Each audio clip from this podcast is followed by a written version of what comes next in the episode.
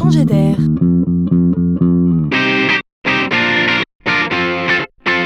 la chronique de Laurent Collen.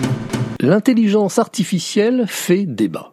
Euh, je rappelle ici qu'à partir du moment où un raisonnement a été énoncé clairement, un moteur informatique pourra le reproduire à l'identique et donc ainsi répliquer l'acte de penser à la place de l'homme. On est donc bien ici dans une intelligence artificielle. C'est un GPS qui lit une carte, un robot qui écrit des textes, un outil qui lit une radiographie, une borne qui identifie et reconnaît un visage, un robot qui répond à un client, qui analyse des masses d'informations ou encore qui sélectionne des candidats. L'intelligence artificielle est en passe de nous remplacer. Alors est-ce une bonne ou une mauvaise nouvelle?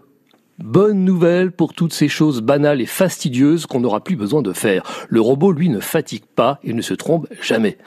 Mauvaise nouvelle néanmoins, car aujourd'hui, on détruit des emplois. Demain, bien sûr, nous en créerons de nouveaux. Dans l'intervalle, on souffre.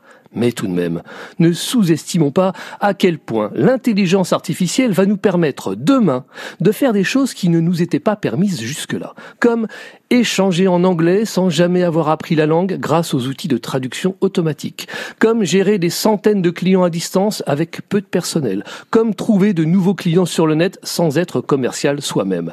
La grande idée est donc bien de s'augmenter soi-même en s'appropriant tous les bénéfices de l'intelligence artificielle afin de travailler autrement. Il faut juste décider d'en être soi-même l'acteur. C'est la clé.